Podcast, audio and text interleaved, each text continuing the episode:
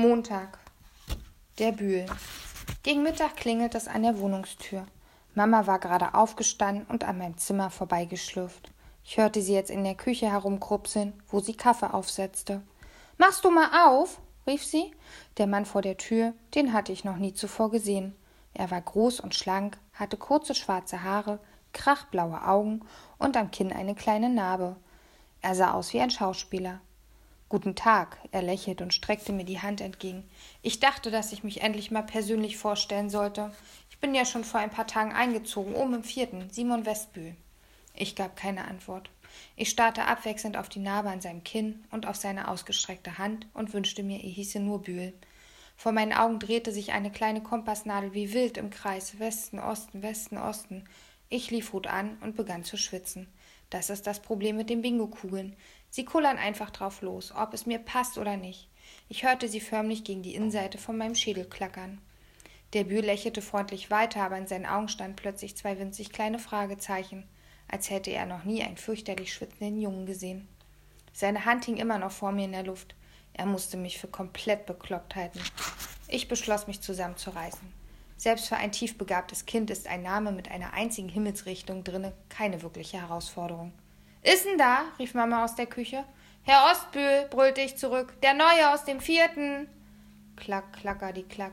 Also ich kann ja auch später noch mal, fing der Bühl an, und dann versickerte seine Stimme wie Regenwasser im April in einem Gully. Er guckte mit großen Augen über meine Schulter. Ich drehte mich um. Mama war barfuß in den Flur getreten.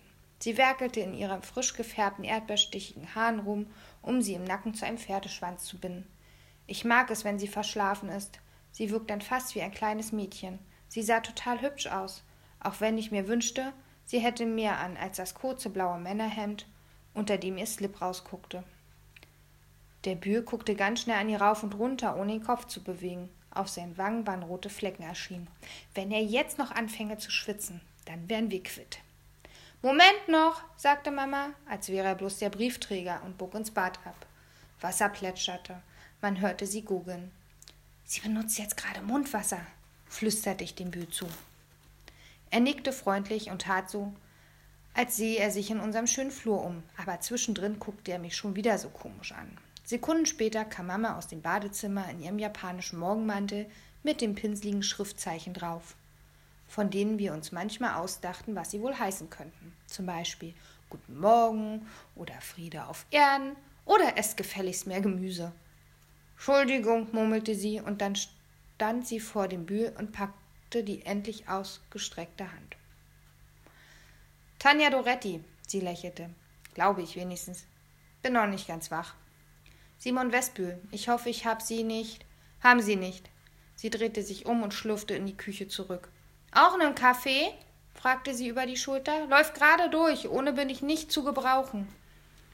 Ich habe mal mit Frau Darling einen Film gesehen über den berühmten griechischen Helden, also er fing mit O an und war mit einem Holzpferd im Krieg gewesen.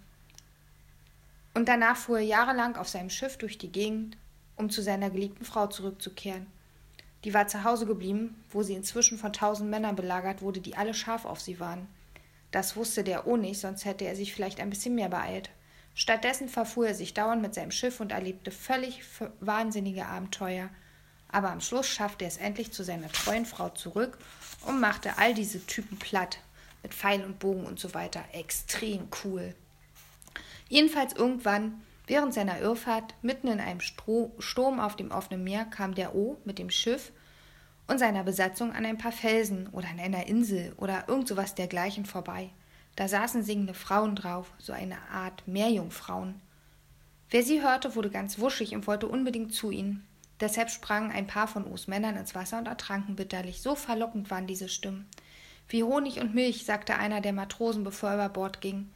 Auch wenn Frau Darling gemeint hatte, so doll sei das Gesinge nun echt nicht, eher wie Essig mit einer Menge Zucker drin. Fast hätte sie zum Musikantenstadel umgeschaltet, aber dann siegte ihre Neugier.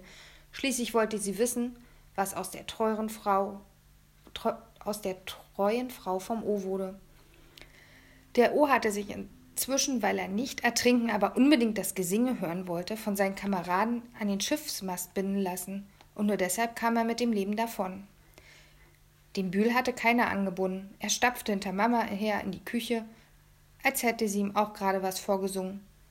Und er guckte dabei haargenau so verzückt wie der O, als er nicht vom Schiffsmast loskam. Mama zeigte auf einen Stuhl und stellte wortlos zwei Tassen auf den Tisch. Die Kaffeemaschine blubberte gemütlich vor sich hin, und ich setzte mich Bühl gegenüber. Er sah viel besser aus als der Schauspieler, der den O gespielt hatte, und er passte total gut in unsere Küche. Sind Sie verheiratet? fragte ich. Er fing an zu grinsen und schüttelte den Kopf. Tadellos weiße Zähne. Haben Sie eine Freundin? Rico, zischte Mama. Lassen Sie mal, sagte der Bühl grinsend schon wieder, ohne den Blick von mir zu wenden. Die Frage beantwortete er jedoch nicht. Ich fand ihn trotzdem toll. Ich mag auch den Kiesling aus dem dritten, jedenfalls vom Aussehen her. Ansonsten ist er meistens ziemlich knurrig. Wahrscheinlich steht er nicht besonders auf Kinder. Aber der Kiesling würde Mama sowieso nie heiraten. Auf Frauen steht er nämlich auch nicht. Wir gehen morgen Abend zum Kiezbingo, sagte ich. Bei den grauen Hummeln wollen Sie mit? Rico, ab auf dein Zimmer, befahl mir Mama. Bitte. Bingo? sagte der Bühl. Das hab ich noch nie. Ist das nicht was für Rentner? Ja, aber ist ein Platz frei geworden. Weil neulich einer von ihnen gestorben ist, hat bloß keiner gemerkt. Und Mama gewinnt fast immer. Manchmal sogar mit meiner Karte. Mein Nachteil beim Bingo-Spielen ist, dass sich selbst die lahmsten Rentner schneller ihre Zahlen auf den Kärtchen abhaken als ich. Spaß macht es mir aber trotzdem. Frederico, sagte Mama streng, Abmarsch! Wenn sie meinen vollen Namen benutzt, wird es kritisch. Ich fragte mich, warum sie sich so hatte. Es wurde doch gerade erst richtig spannend zwischen ihr und dem Bühl. Schließlich mussten die beiden noch Kaffee trinken und alles. Wer weiß, worüber sie miteinander redeten, und womöglich sagte Mama genau das Falsche. Ich hätte ihr helfen können, denn ich wusste aus den Liebesfilmen von Frau Darling genau, was man in einem so einem Gespräch alles sagen muss, damit es klappt. Aber von meinem Zimmer aus ging das nicht. Ich würde also die ganze Unterhaltung verpassen, außer natürlich. Und wenn du lauscht, versteigere ich dich bei eBay. Ich will deine Zimmertür hinter dir zufallen hören. Mama schüttete dem Bühl endlich Kaffee ein. Der Bühl guckte mich an, hob beide Hände, zuckte die Achseln und zog eine witzige Miene. Von dem war keine Hilfe zu erwarten. Wahrscheinlich war er selber ganz scharf drauf, mit Mama allein zu sein. Mann, Mann, Mann. Ich zischte ab, knallte meine Tür hinter mir zu. Mama kann das nicht leiden, aber das hatte sie jetzt davon. Zehn Minuten später hörte ich, wie der Bühl sich im Flur verabschiedete. Ich schlich an die Tür und lauschte. Danke für den Kaffee und so weiter, aber nichts von wegen bis morgen Abend, also beim Bingo. So ne Pleite. Die Wohnungstür ging auf und wieder zu. Ich schloss, ich schoss sofort raus in den Flur an Mama vorbei, die so viel Schnelligkeit von mir gar nicht gewohnt ist. Ich wollte dem Bühl unbedingt Tschüss sagen. Das war ja wohl nicht verboten. Also die Wohnungstür wieder auf und raus ins Treppenhaus. Und es war vermut vermutlich der größte Auffahrunfall, den die Diefe 93 je erlebt hat. Was für ein Gedränge. Vor der Tür waren drei Männer ineinander gerannt, und weil ich nur den Bühl im Kopf gehabt hatte, musste ich mir die anderen beiden erstmal näher angucken. Der eine war der Marak, der gerade die Treppen rauf wollte mit der gesammelten Post von gestern und heute in den Händen.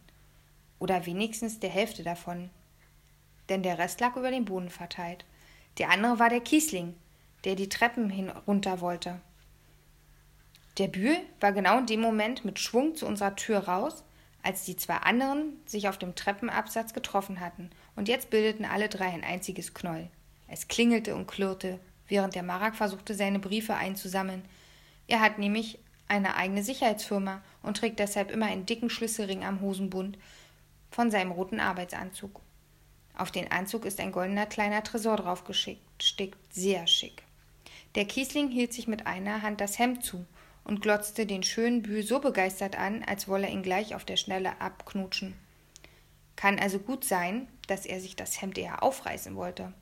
Der Bühl selber drehte sich hilflos in diese und jene Rech Richtung und alle murmelten durcheinander. Entschuldigung, hätte besser aufpassen müssen. So war's aber auch. Ist ja nicht schlimm. War so ein Eil, ist ja nichts passiert. Wem gehört denn das Kind?